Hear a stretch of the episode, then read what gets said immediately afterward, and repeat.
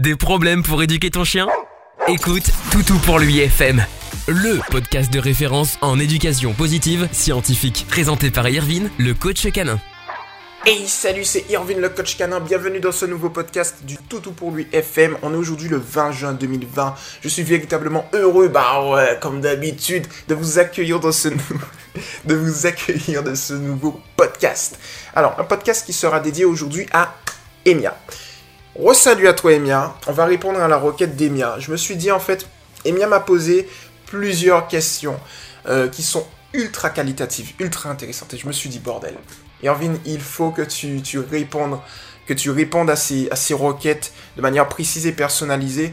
Mais je dirais en podcast, le format qui s'y prête le plus, un format de discussion conviviale où on peut échanger et où vous aurez la possibilité également de donner vos avis. N'hésitez pas, ce sera partagé un peu partout et je pense que ça va permettre de sensibiliser et, euh, comme Emia euh, me l'a dit également, de donner des arguments par exemple en société pour pouvoir discuter tranquillement, toujours de manière courtoise et respectueuse avec les autres. Et puis si les autres n'ont pas euh, l'envie d'écouter votre point de vue ou d'échanger vis-à-vis vis-à-vis de tout ce domaine, eh bien, ils ne méritent pas votre temps, passez à autre chose. Nous, on veut la discussion, le respect de n'importe quel sujet, sans tabou, on y va. Donc du coup, j'ai pris euh, directement les éléments, et je vais vous lire la publication d'Emia. Hop, c'est parti, let's go. J'ai envie de te parler d'une chose, j'ai une théorie, c'est que la dominance est bienveillante chez les chiens. Je pense que le concept de dominance est erroné pour la plupart des êtres humains. J'ai lu quelque part que l'état d'esprit soumis correspondait par exemple à une assemblée d'étudiants face à un professeur, c'est-à-dire une énergie réceptrice, attentive et consciente du fait que le, professeur, que le professeur, pardon, l'alpha, va leur apporter du savoir et du bien-être. J'allais dire le processeur, ça c'est, c'est mon background d'informaticien. ensuite, du coup, euh, ensuite, du coup, Emia m'a envoyé en fait une vidéo où elle me dit regarde les premières minutes de cette vidéo. Alors je vais vous décrire un peu la vidéo qui est aussi intéressante. Euh, on regarde les premières minutes de cette vidéo où l'on voit un petit chien très agressif. On lui présente une malinoise qui va hop, rapidement juger et intervenir. Et c'est typiquement, je trouve, une intervention de dominant bienveillant. Effectivement, ici, il y a un rapport jeune et adulte, mais que se passe-t-il sur cette vidéo? Est-ce que tu peux m'expliquer? Moi, je vois une chienne qui va imposer de façon dominante la juste voie à suivre. Ici, elle sait mieux et elle va arrêter de façon brutale le mauvais comportement. Si un être humain faisait ça à un chien, ce serait inacceptable et considéré comme de l'éducation traditionnelle, non? En fait, j'ai l'impression que la dominance est une bonne méthode d'éducation au sein d'une meute entre chiens, mais que les êtres humains sont trop instables et pas assez calmes et du coup ils ont tendance à tomber dans la colère lorsqu'ils veulent appliquer une sanction et c'est là tout le problème. En fait, je crois que l'éducation positive est un des seuls moyens que nous pouvons proposer en éducation aux êtres humains, car ils ne sont pas capables d'être dans leur animalité et leur calme et leur bienveillance pour pouvoir conduire un animal sur la bonne voie. J'espère que mes messages ne sont pas trop nébuleux. Et ensuite, du coup, elle m'a envoyé, donc Emilia, tu m'as envoyé effectivement la vidéo euh, directement. Alors, c'est une question, euh, c'est des questions qui sont assez intéressantes. Et ici, ça reprend en fait tout le concept de l'éducation. Ça remet en question tout le concept de l'éducation dans sa généralité, y compris notre méthode d'éducation à nous. Il faut qu'on se pose les bonnes questions, effectivement. Alors pourquoi? La première chose, c'est au niveau de la dominance que je souhaite parler. Alors en fait, Emien, je te réponds direct. Il y a toutes celles et ceux qui m'écoutent et tout, c'est plutôt cool. On est là convivial, hein. n'hésitez pas. Euh, si vous avez des avis, etc., vous, allez les poser directement dans les publications euh, que je vais avoir ou vous venez me voir en message privé. Et puis je rebondis dessus via d'autres podcasts. Et comme ça, vous écoutez par podcast interposé. Je vais faire des liens entre et on discute toujours de manière conviviale et respectueuse.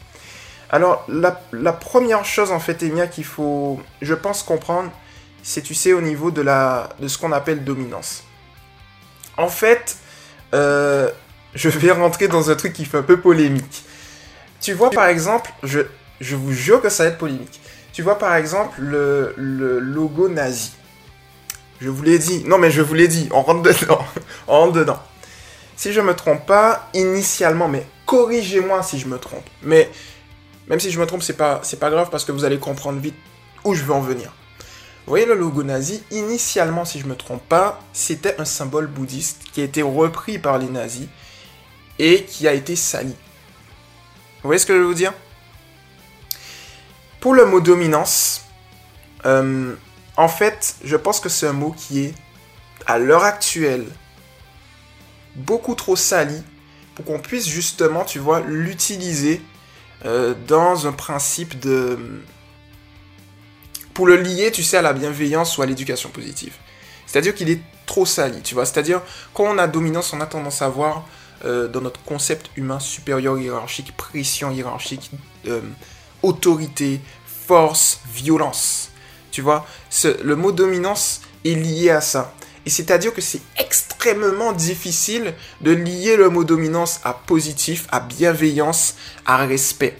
Tu vois, c'est qu'il est trop, trop, trop, trop, trop sali. À l'instar de l'ancien symbole bouddhiste qui est devenu un symbole de haine, euh, tu vois, de, tout ça. Eh bien, en fait, le mot dominance est rattaché euh, aux méthodes coercitives et traditionnelles. Et c'est là le problème. Donc, du coup, c'est pour ça que en éducation positive scientifique, justement, hein, j'avais déjà réfléchi à ça, on peut pas utiliser ce mot-là, dans le sens où euh, il est trop rattaché à quelque chose qui, n'est pas parlant. Et on connaît la force des mots, c'est-à-dire que, tu sais, j'ai compris ton point de vue à ce niveau-là, hein.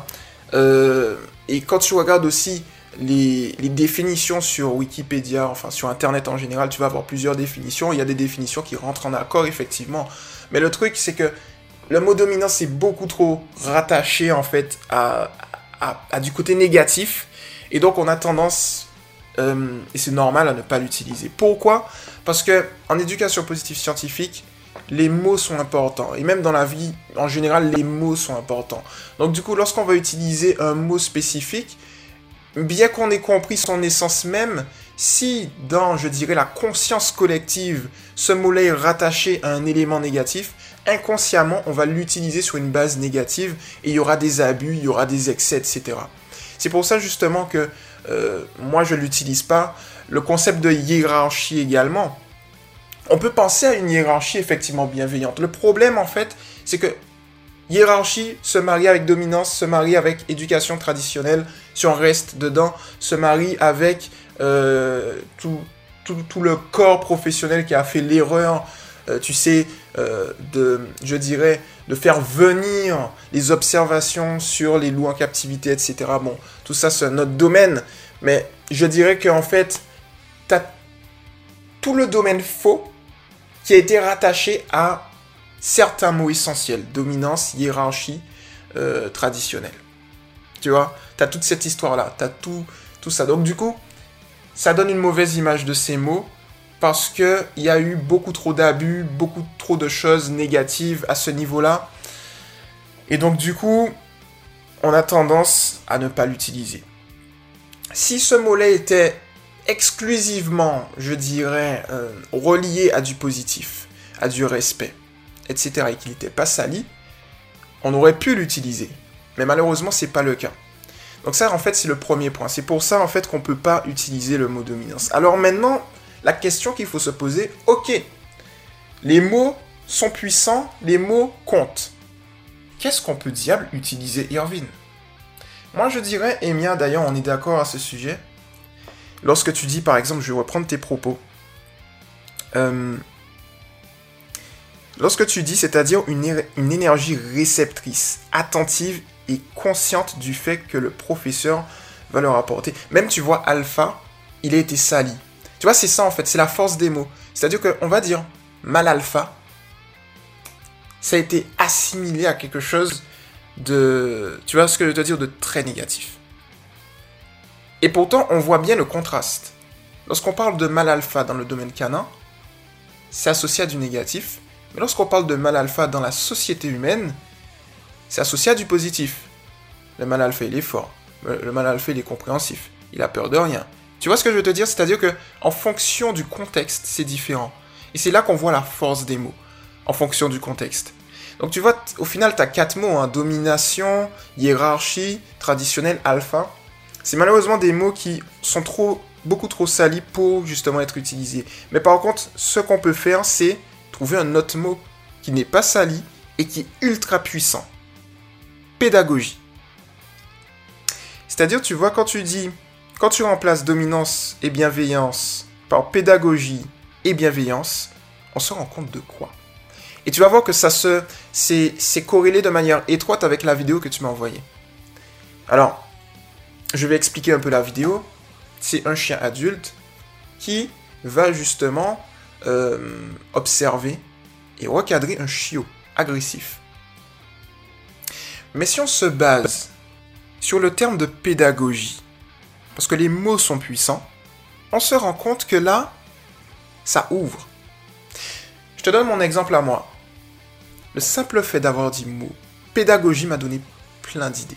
C'est-à-dire que, tu sais, le cerveau humain est conditionné. C'est comme un robot.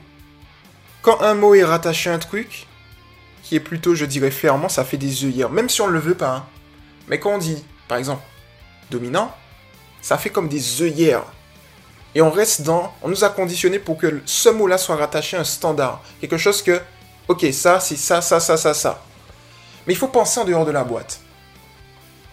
La chose qu'il faut se demander, c'est que est-ce que la société canine à l'heure actuelle, quand je dis la société canine, c'est tout le corps médical, tout euh, le corps des vétérinaires, les, professionnels, les, référents affectifs, est-ce que toutes ces personnes sont prêtes à prendre ce mot et à le nettoyer? N'y a pas de maturité encore à ce niveau-là pour. Parce qu'il y a eu trop de souffrance par rapport à ce mot-là. C'est pour ça que on ne peut pas. Tu vois? Tu vois bien Donc du coup, quand tu prends pédagogie, pédagogie c'est un mot puissant. Les œillères, elles disparaissent. La pédagogie, c'est on apprend ensemble. On apprend de manière respectueuse, de manière positive, etc., etc. Si vous entendez des voix, il y a des travaux encore à côté du studio d'enregistrement. Donc du coup, c'est normal. Euh, donc du coup, tu vois, la pédagogie bienveillante, ça se marie bien. Et donc là, en fait, tu sais, euh, au niveau de ce que tu m'as dit, Emia, tu as totalement raison. C'est-à-dire que le chien est bienveillant, analyse et pédagogue au final. C'est ce que je rajoute dans, tu sais, dans ton argumentation, c'est que le chien il est pédagogue, il fait de la pédagogie. Euh, le chien que tu m'as envoyé en vidéo, il fait de la pédagogie en fait. C'est de la pédagogie. Et donc du coup, quand on prend ce mot-là, on se dit effectivement, le chien observe, le chien apprend, le chien fait comme ci, le chien fait comme ça, et on arrive, et c'est un bon mot de transition, sur la, le langage et la confrontation entre euh, le langage humain-chien et le langage chien à chien. Et là, c'est totalement différent. Et là, il faut qu'on se base sur l'évolution canine au fil du temps. Alors, les scientifiques ne se mettent pas d'accord à ce niveau-là. Euh, Parfois, on va dire que la domestication du chien a pris tant d'années, d'autres fois c'est encore plus. Donc du coup, nous on va pas se baser sur le nombre d'années, on va se baser sur un constat qui est simple. À une époque, le chien était ce qu'on appelle un animal commensal. C'est-à-dire qu'en gros, il était, euh, je dirais, à côté de l'homme, mais il n'était pas totalement intégré au système humain.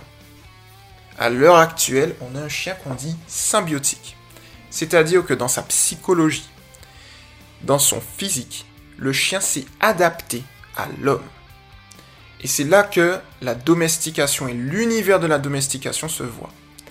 Quand vous comparez le loup Canilupus lupus et le chien Canilupus familiaris en sachant qu'ils ont un ancêtre commun Canilupus, on se rend compte de quoi? C'est que le loup et le chien sont deux êtres différents. Le loup a un caractère plus sauvage. Le chien a un caractère plus doux. Physiquement parlant, le chien s'est adapté, physiquement parlant, parce que, eh bien, l'homme est plus réceptif à des traits doux. C'est pour ça. Le chat, même chose. Vous allez vous rendre compte en fait que plus l'animal est sauvage, plus les caractères sont forts. Moins l'animal est sauvage, il est dans un système domestique, plus les traits sont doux. Et en fait, par l'intermédiaire de la sélection, il y a eu une sélection euh, de l'homme. Parce que la pluralité des races qu'on a effectivement dans ce domaine, c'est le fruit de l'homme. C'est l'homme qui a créé les races. D'accord? Donc il y a eu une sélection forte. Et vous allez vous rendre compte que lorsque vous avez des, chiens qui sont plus euh, du groupe primitif ou des chiens qui sont plus du, groupe, je crois que c'est le groupe 9, chiens de compagnie, vous allez voir qu'il y a des différences. Parce qu'il faut comprendre qu'initialement, il y a eu des chiens qui ont été faits pour un travail spécifique. Il y a eu des chiens, euh, il y a eu des bouviers, il y a eu les chiens de berger, il y a eu euh, les chiens de traîneau, etc. Mais on rentre en fait, on est rentré dans une ère où on a eu le chien de compagnie. Et ce qu'il faut comprendre, c'est que le chien de compagnie, en fait, c'est un chien qui est là pour la compagnie. Donc du coup, et qui s'adapte à la psychologie. C'est-à-dire qu'il est là parfois pour remonter le moral, il est là pour donner de l'amour, etc. Donc du coup, et si vous comparez les chiens par exemple de type primitif, type husky, imaginons, et des chiens type de compagnie, Spitznain ou autre, vous allez vous rendre compte en fait d'une chose, c'est que ces chiens, d'ailleurs les, Spitz, si je me trompe pas, c'est pas les chiens du groupe 9. Euh, parce qu'on a les... Ouais, bon, ça c'est notre histoire. Mais en gros, vous vous rendez compte qu'il y a un contraste en fait entre les chiens de travail et les chiens qu'on dit type compagnie. J'ai pas l'ensemble des races dans la tête parce qu'il y en a plus de 400. Donc du coup, vous allez me pardonner là-dessus. Mais du coup, vous voyez en fait que si vous comparez les traits des chiens, euh, imaginons qui étaient faits initialement pour le travail les chiens de compagnie, euh, qui sont faits pour la compagnie, vous vous rendez compte que les traits sont différents. Mais maintenant, on rentre également dans une société où le chien de travail, qui était fait pour le travail, je veux dire, euh, conçu devient chien de compagnie. Ça veut dire qu'il n'a plus... Euh, c'est-à-dire, par exemple, les chiens qu'on utilisait pour la chasse ou autre. Euh, ils n'utilisent plus leur patron moteur de chasse. Vous voyez ce que je veux dire? Et donc, on peut à ce moment-là se dire que, euh, je dirais, lorsque le temps va passer, les années vont passer, ces chiens-là vont adoucir leurs traits et s'adapter au domaine domestique à 100%. Vous voyez, c'est ça en fait. Lorsque vous prenez ce concept, vous vous rendez compte en fait qu'il y a une évolution. Tout ça pour dire quoi? Que le chien s'adapte à l'homme. Mais quand le chien s'adapte à l'homme, son langage vis-à-vis de d'autres congénères, lui, est gardé. C'est un héritage qui est transmis de la mère aux enfants de génération en génération. C'est-à-dire que lorsque vous voyez les signaux d'apaisement que le chien va émettre, que vous voyez les signaux d'apaisement d'un chien en France et d'un chien aux États-Unis, c'est exactement la même chose. Le chien, il va voir un autre chien, il va, euh, par exemple, s'il veut apaiser l'autre chien, soit tourner la tête, soit tourner le dos, soit bailler, soit faire mine de flairer par terre. C'est exactement la même chose. Pourtant, c'est des races de chiens qui sont écartées, mais il y a un héritage qui a été gardé au niveau de l'ensemble des races de chiens de l'ensemble du monde entier. Et ça, c'est un langage universel, le langage canin. Le truc qui se passe, c'est que nous, en tant qu'hommes, avec un grand H, en tant qu'humains, on ne peut pas avoir une idée claire et concise au niveau de ce qui se dit entre un chien et un autre chien, parce que nous ne sommes pas des chiens. Qu'est-ce que ça signifie? Ça signifie tout simplement que l'éducation c'est là que je remets en question l'ensemble de la chose, y compris la méthode que nous avons créée, ce n'est qu'interprétation. Ça ne peut pas être standardisé. On ne peut pas se dire, ok, c'est comme ça et pas autrement. Et en fait, ce que je reproche un peu, beaucoup, passionnément et à la folie à l'éducation traditionnelle, c'est qu'ils ont standardisé. Ils se disent, le chien fait ça, il est comme si. Ben, justement, le chien fait ça, il est dominant. C'est là le problème. Et c'est justement comme ça que, vous voyez, on a lié le mot dominant, on revient à ce que je dis, et je fais exprès de me répéter pour que vous puissiez bien, comprendre euh, l'ensemble du dessin dans sa globalité. C'est qu'en fait, quand on dit ça, c'est qu'il y a eu une mauvaise compréhension de la psychologie canine.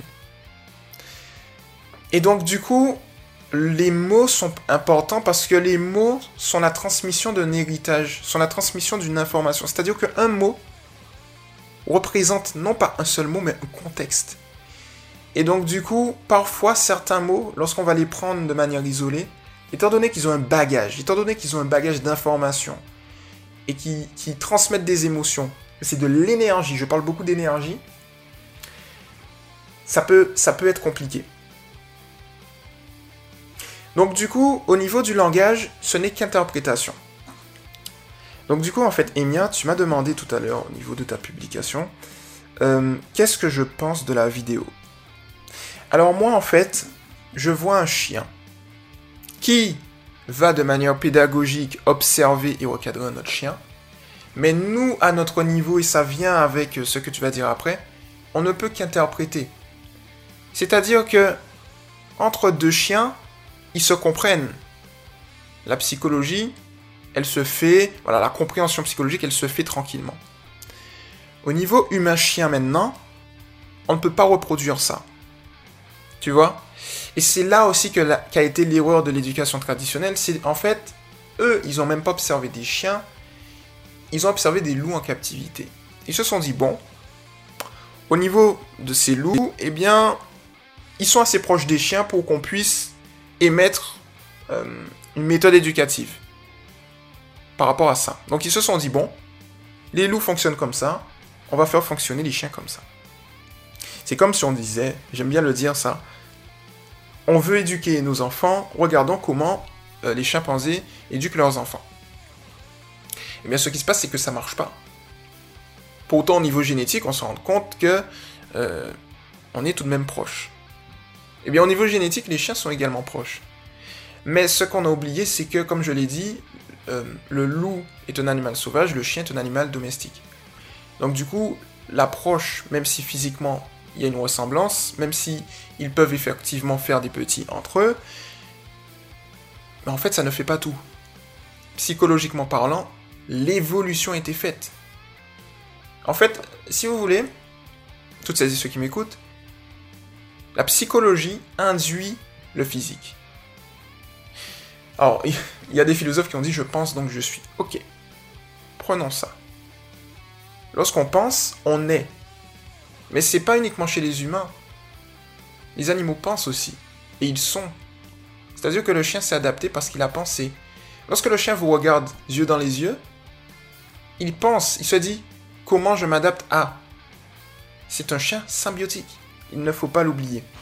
Et donc du coup, Ici, tu vois, par exemple, si je reviens au niveau de ta question initiale, on ne peut pas vraiment expliquer de manière très claire ce qui se passe parce qu'on interprète. Et comme on interprète, l'interprétation peut amener à, je dirais, des erreurs. Donc ce qu'il faut faire, c'est émettre des hypothèses. C'est pour ça que j'ai mis le mot scientifique dans la méthode EPS, e c'est plus simple. EPS+, j'ai mis scientifique. Parce que la science elle-même cherche. Et quand la science cherche, elle ne sait pas. Quand elle travaille sur l'inconnu, elle est obligée d'émettre des hypothèses, de tester, de retester, de faire, de défaire. Et hypothèse, c'est pour ça les mots comptent. Hypothèse, c'est un bon mot. Parce que ça veut dire, on n'est pas sûr, mais on va voir. Donc du coup, ici par exemple, c'est des hypothèses que, je vais émettre. Les signaux d'apaisement, c'est des hypothèses, parce qu'on interprète le langage. Parfois on fait mouche, parfois on ne fait pas mouche. Et ça, c'est ultra important de, comprendre ça. Donc, pour répondre précisément à ta question, Emia, ce qui se passe ici, c'est que effectivement, on a un chien qui va venir, qui va beaucoup observer, qui va beaucoup émettre de signaux d'apaisement, et qui va recadrer. Mais ici, on va interpréter. C'est-à-dire que dans notre interprétation, on va dire oui, mais il a recadré de manière très... Alors, je parle pour les gens qui, hein, qui, pense ainsi, il a recadré de manière très agressive notre chien. Donc du coup, il faut qu'on recadre de manière très agressive, nous aussi. Et comme tu l'as très bien dit, Emia, le problème c'est qu'on interprète. Et donc du coup, comme on interprète, on ne peut pas utiliser un comportement de chien à chien pour éduquer de manière... Euh, bon, j'allais dire de manière positive et scientifique, mais là je, reste objectif. On ne peut pas éduquer de manière réelle pragmatique. Eh bien, tu vois ce que je veux te dire? Euh, le chiot ou le chien en question, il y a une barrière qu'on a. C'est la barrière, euh, c'est une barrière naturelle. Un chien ne parle pas le français, de la même manière qu'il ne parle pas la, une langue que, que, les humains ont créée. Donc le chien lui-même, il s'adapte. Ça veut dire qu'on a une double barrière. On ne comprend pas le chien et le chien ne nous comprend pas. C'est comme si vous allez en Chine. Comment vous allez vous comprendre? Vous parlez français, la personne en face parle chinois. Si vous essayez d'imposer votre langue en Chine, la personne ne comprendra pas. Si la personne essaye d'imposer sa langue chez vous, vous ne comprendrez pas. Ça veut dire qu'il faut trouver un terrain d'entente. Et quel est le terrain d'entente commun? C'est ça. Quel est le dénominateur commun qu'on a avec un humain et un chien? Réfléchissons ensemble là-dessus. Je vous laisse réfléchir quelques secondes. Quel est le dénominateur commun qu'on a entre euh, nous, humains, et chiens? C'est l'énergie. Nous sommes des êtres vivants. Ça veut dire quoi? L'homme, il est normal. Comme j'aime bien le dire, ce n'est pas normal d'être normal. L'homme doit être naturel. L'essence même de l'homme, c'est d'être naturel, en accord avec la nature. Le chien est également naturel. Ça veut dire quoi? L'homme a la faculté, en un regard, de comprendre son chien sans parler. Et ça, c'est beau. C'est-à-dire que ici, on est sur la base où on se dit comment éduquer son chien. En l'observant, en restant patient, en restant respectueux, en le comprenant. Tous les éléments que je viens de vous donner sont des éléments qui sont propres à la nature de l'homme. Ce pas des éléments qui sont normaux, c'est des, éléments qui sont naturels. La compréhension, la bienveillance, comme tu l'as dit, Emia. C'est des éléments, c'est des mots qui sont naturels. Vous voyez la force des mots? Ils sont naturels. Et donc du coup, sur cette base-là, on se rend compte en fait effectivement que l'observation nous montre que le chien, il réagit par le renforcement positif. L'observation nous montre que tout le comportement du chien est un comportement naturel et nécessaire. Et l'observation nous montre qu'il faut qu'il s'adapte à la vie domestique. Qu'est-ce qu'on en conclut? On en conclut tout simplement que les méthodes traditionnelles sont des méthodes qui sont normales, mais qui ne sont pas naturelles. Et donc si c'est des, des, méthodes qui sont normales, ça s'adapte uniquement au concept humain et non au concept canin. C'est-à-dire qu'en gros, et on va revenir sur la hiérarchie et la domination, regardez un peu notre société. Et ça ne remet même pas en question, en fait, euh, tout, ce dont on discute. Ça remet même pas en question le domaine canin uniquement, mais ça remet en question tout le système humain. Regardez notre société. Quand on parle de hiérarchie et de domination, est-ce que c'est lié à quelque chose de bienveillant Alors, forcément, la hiérarchie, on le retrouve beaucoup dans les entreprises, et ces mots sont forcément et beaucoup liés eh bien, à... Euh, je cherche le mot pour vraiment vous donner ça. À la pression. Au burn-out. Vous voyez ce que je veux dire? À la pression du supérieur hiérarchique. Vous voyez ce que je veux dire? C'est ça en fait. C'est-à-dire que euh, en soi, il faut bien reformuler les choses. Donc du coup, on, revient en fait au dénominateur commun parce que j'ai fait en sorte que, vous voyez, pour, pour bien structurer la chose, que la base du sujet de, de ce podcast soit située au niveau des termes, de la puissance des mots. Vous voyez ce que je veux dire? De telle sorte à ce que vous puissiez aussi, en fonction, au niveau de cette base des, mots, de la gestion des mots, de la puissance des mots, vous faire une idée. Est-ce que en éducation positive scientifique, on peut utiliser le mot domination, hiérarchie ou pas? Euh, Ou est-ce qu'au contraire, il est à proscrire totalement ou temporairement? Si c'est temporairement, est-ce qu'on a le moyen de, de redorer le blason de ces termes ou pas?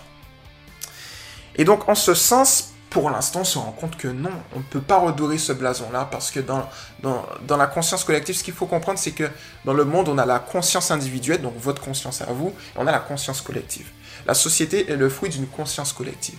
Et on l'a bien vu par rapport aux, problèmes sanitaires qu'on a eu, la conscience collective a eu le pas. Parce que la conscience collective prend en compte les peurs, les idéologies, etc. Et on se rend compte qu'on est dans un système, dans un, on appelle la matrice. Si vous avez vu Matrix, mais en fait, c'est ça. C'est pas quelque chose qui est, euh, je dirais, de la science-fiction. C'est qu'il faut comprendre l'essence même de la chose. Qu'est-ce que la matrice d'une certaine manière? Je pars loin, je suis fou dans ma tête. Mais c'est ça en fait, c'est un conditionnement, fruit de la conscience collective. Et donc du coup, si on se base effectivement, sans mauvais jeu de mots, sur cette base, on se rend bien compte que c'est très très très compliqué euh, d'arriver à marier euh, les termes. Voyez? Il faudrait en fait, pour utiliser ces mots-là, eh que la conscience collective dans notre société euh, redore le blason de ces mots. Et pour l'instant, c'est pas le cas. Par contre, dans l'essence même de tout ce que tu as dit, la bienveillance, la pédagogie, etc., tout est bon. Tu vois? Tout est bon. Alors maintenant, il y a une question. Est-ce que euh, y a un système de recadrage agressif chez les chiens On pourrait se dire ça également. Et est-ce que c'est un système de recadrage qui est universel à tous les chiens? Ici, je dirais non. Mais c'est une interprétation, donc du coup, à prendre avec des pincettes. Toujours des hypothèses, on est sur une base scientifique. Pourquoi? Dans la vidéo spécifiquement, on aurait tendance à dire, bon, ce chien-là a recadré ainsi.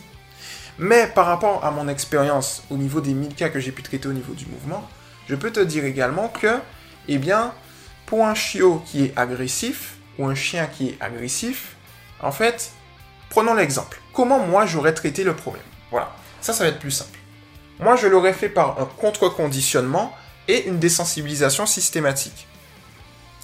Et dedans, c'est un univers canin où on va faire interagir d'autres chiens. Mais qu'est-ce qui se passe ici? Dans ce système, alors j'explique un peu la stratégie de haut, c'est qu'on va à une certaine distance euh, confronter le chien, il est dans sa zone de confort à d'autres chiens, qu'ils soient réactifs ou non en face. Et du coup, eh bien ces autres chiens vont euh, réagir et en fonction de la réaction de notre chiot, pour reprendre l'exemple, on va le féliciter par la voix, par les caresses, par un jouet, par une friandise. Voilà, il y a plein de récompenses. On va le féliciter s'il adopte le bon comportement. On se base sur le concept qui est qu'un chien recherche deux choses dans sa vie, des récompenses et de l'attention, en sachant que l'attention du référent affectif ou de la référente affective est une récompense. Et on va y aller progressivement, c'est-à-dire que lorsque le chien va avancer, on va tout simplement venir et on va le féliciter à chaque fois qu'il reste calme. Si il, commence à être agressif, on va reculer et on va attendre. Parce que ce qu'il faut comprendre, c'est que l'agressivité, en fait, c'est une peur. Donc, le chien a deux, a deux, manières de, je dirais, d'éliminer sa gêne. Soit il, il est réactif, soit il fuit. L'un ou l'autre. Donc, du coup, quand on comprend que le chien, il a peur, on peut adopter un certain type de comportement. Bon, ce qui se passe maintenant, c'est que ici, au niveau de l'exemple qui a été donné, le chiot il a peur. Le chien d'en face, il fonce pas tout de suite dans le tas. Il observe, il regarde. Et en fait, moi, interprétation, hein, hypothèse. On peut par exemple se dire, ben en fait, c'est peut-être pas un recadrage brusque. C'est peut-être juste un réveille-toi. Tu vois, c'est un peu comme le coach qui vient voir son athlète qui est démoralisé et qui lui crie dessus. Et qui lui dit réveille-toi, mais qui le motive. Tu vois ce que je veux te dire? C'est-à-dire que en fait, quand on observe, on voit un chien qui aboie sur un autre chien. Mais dans la communication canine, peut-être c'est l'équivalent du fameux réveille-toi. Tu sais, de la fameuse gifle qu'une copine va donner à une autre copine pour dire Hey, tu vaux mieux que ça. Tu vois ce que je veux te dire? Donc du coup, tu vois, on peut vite interpréter en fait. Et, de fil en aiguille, ça peut partir sur, ça peut bifurquer sur d'autres domaines.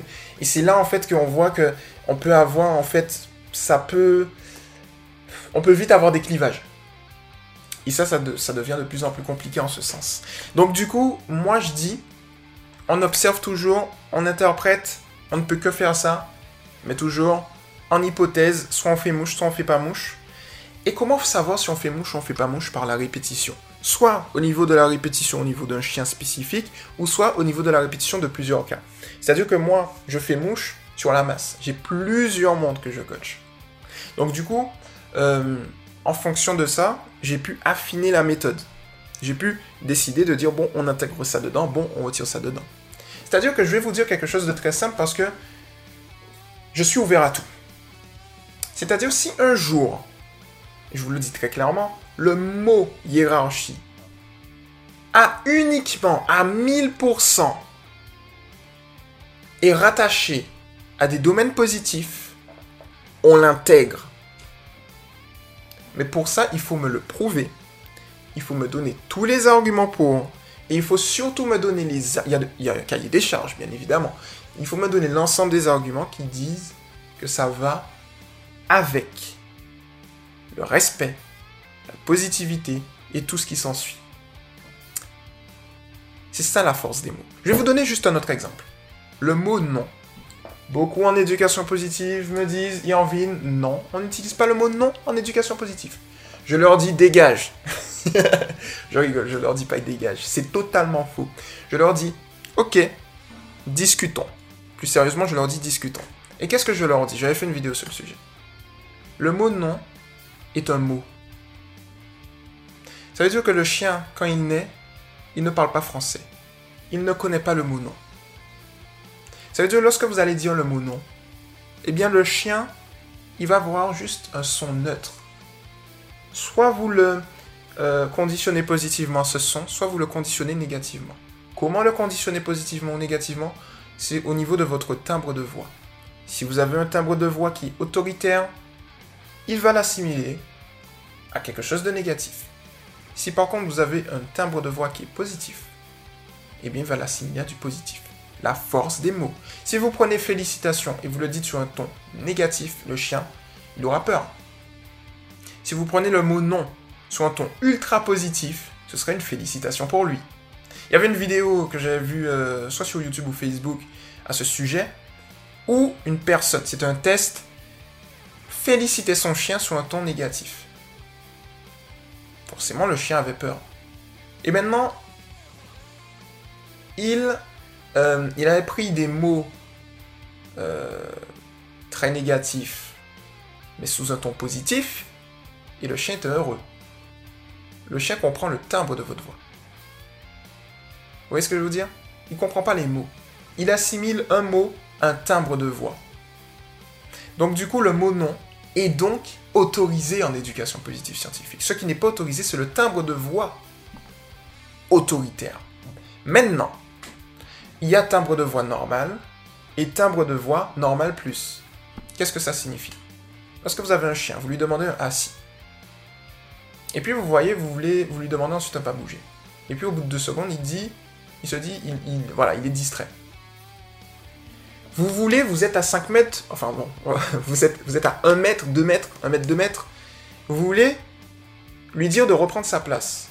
Vous n'allez pas crier derrière lui, vous allez dire Hey Pas bouger un truc comme ça. Tu vois ce que je, crois que j'avais fait une vidéo à ce sujet au niveau des timbres de voix. Il y en a trois normal, euh, intermédiaire et autoritaire. Même intermédiaire, c'est pas intermédiaire, c'est normal plus. Voilà, c'est vraiment hey, reprends ta place. Ou bien hey, réveille-toi. J'avais eu le cas avec euh, quelqu'un. En fait, son chien était parfois en transe.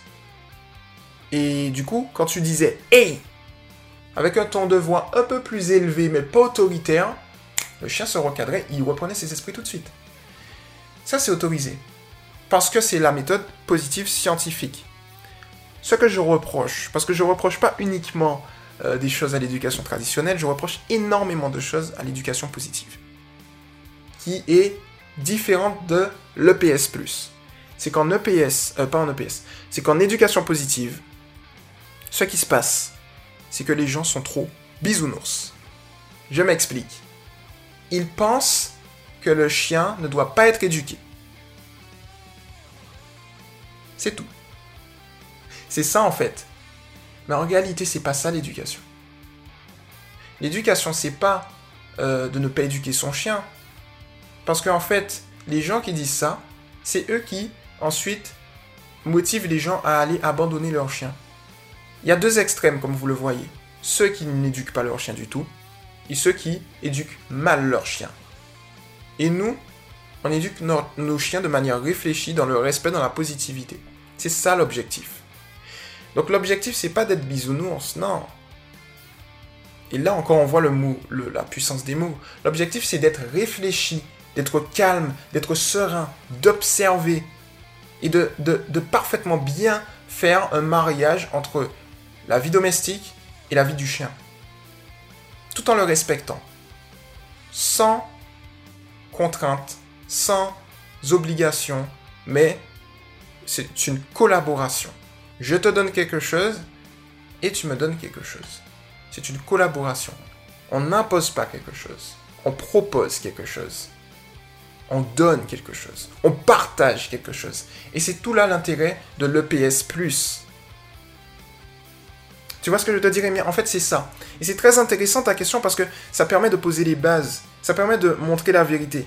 Mais comme je te l'ai dit également, si tu vois que ce que je dis est faux ou que ce que je dis n'est pas bon, que je ne maîtrise pas le sujet, ne m'écoute pas. Et toutes celles et ceux qui m'écoutent également, si vous voyez que je ne maîtrise pas le sujet, que mon argumentaire ne vous n'est pas bon, ne m'écoutez pas. Parce que le but, c'est pas que j'ai raison. Le but, c'est de découvrir la, la vérité, de telle sorte à ce que vous puissiez vous faire une idée réelle de ce qu'est l'éducation canine. Et pour moi, c'est très clair. L'éducation canine, c'est tout simplement de l'observation, des hypothèses, du naturel, du respect, de la positivité. J'utilise la positivité parce que ça fonctionne, parce que ça marche. C'est ça en fait. Vous voyez? De la pédagogie. On a trouvé le bon mot, Emia, de la pédagogie.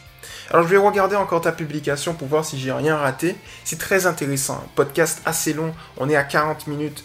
Mais voilà, on ne voit pas le temps passer. Euh, alors.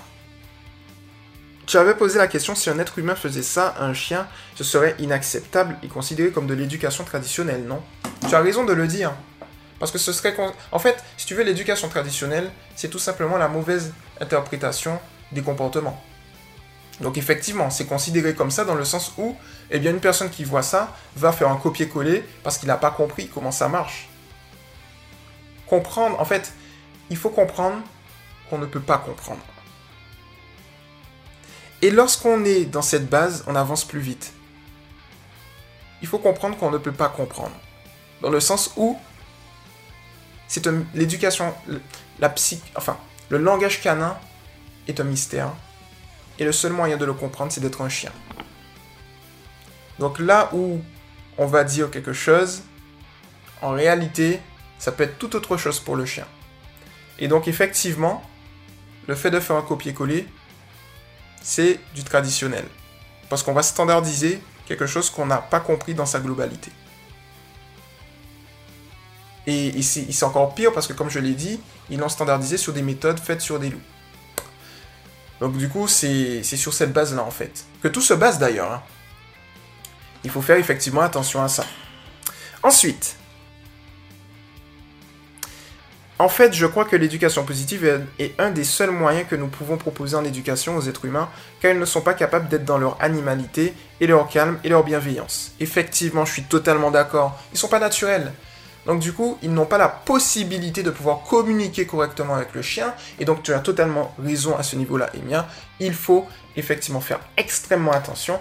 Et euh, l'éducation... En fait, l'éducation positive scientifique est le moyen de redevenir naturel. Tu vois C'est le seul moyen. Et encore, parce que même si on redevient naturel, on a notre naturel d'humain, mais le naturel du chien, euh, on, est, on va dire, on peut être à 95%, tu vois, mais les 5 autres pourcents sont dans ce, dans, ce système très important. Et ces 5 autres pourcents sont euh, par rapport, et eh bien tout simplement, à l'interaction entre les, entre les chiens. Le truc qui se passe, c'est que le chien s'est parfaitement adapté à l'humain, il comprend parfaitement l'humain dans son énergie, sa manière d'être. C'est pour ça que j'utilise le terme de référent affectif, parce que euh, c'est-à-dire que le chien fait référence à nous de manière émotionnelle, mais l'homme, lui, n'a pas pris le temps de s'adapter au chien. On peut dire que le chien est un être symbiotique vis-à-vis de l'homme, mais on ne peut pas dire que l'homme est un, est, un, être symbiotique vis-à-vis du chien. Tu vois? C'est ça le truc. C'est-à-dire qu'il y a eu quelque chose. Mais il nous faut encore de la maturité en tant qu'humain pour arriver à comprendre totalement le chien. C'est-à-dire que le chien a un temps d'avance vis-à-vis de nous. Et c'est là qu'on voit l'intelligence du chien, la puissance, la force du chien. Le chien pense, le chien réfléchit, le chien communique. Et c'est ça en fait sa force. Donc effectivement, pour nous, il n'y a que l'approche positive et scientifique qui peut justement permettre de, je dirais, résoudre en fait ce problème. Alors, ensuite. Bah, du coup, on est bon, hein. Je crois qu'on est bon. Euh, je crois que j'ai fait le tour. Ouais, je crois que j'ai fait le tour. Effectivement, tu vois, pour la vidéo, en fait, c'est ça. C'est-à-dire qu'il y a aussi, tu vois, c'est vraiment très intéressant cette discussion dans le sens où ça prend plusieurs caractères. On est parti sur euh, la hiérarchie dans les entreprises. On est arrivé au niveau de la force des mots, du fait qu'on ne peut pas utiliser, je fais un petit, un petit récap, du fait qu'on ne peut pas utiliser certains mots comme euh, domination, hiérarchie, etc. parce qu'ils sont trop rattachés à un domaine négatif et que dans notre inconscient, ça va faire ça va brouiller. Donc du coup, la force des mots doivent être dans des choses inspirantes. Tu vois, c'est ça en fait. C'est-à-dire que aussi, ce qu'il faut comprendre, c'est que quand on parle d'éducation canine, il faut qu'on comprenne euh, que il faut qu'on prenne en compte le concept psychologique humain.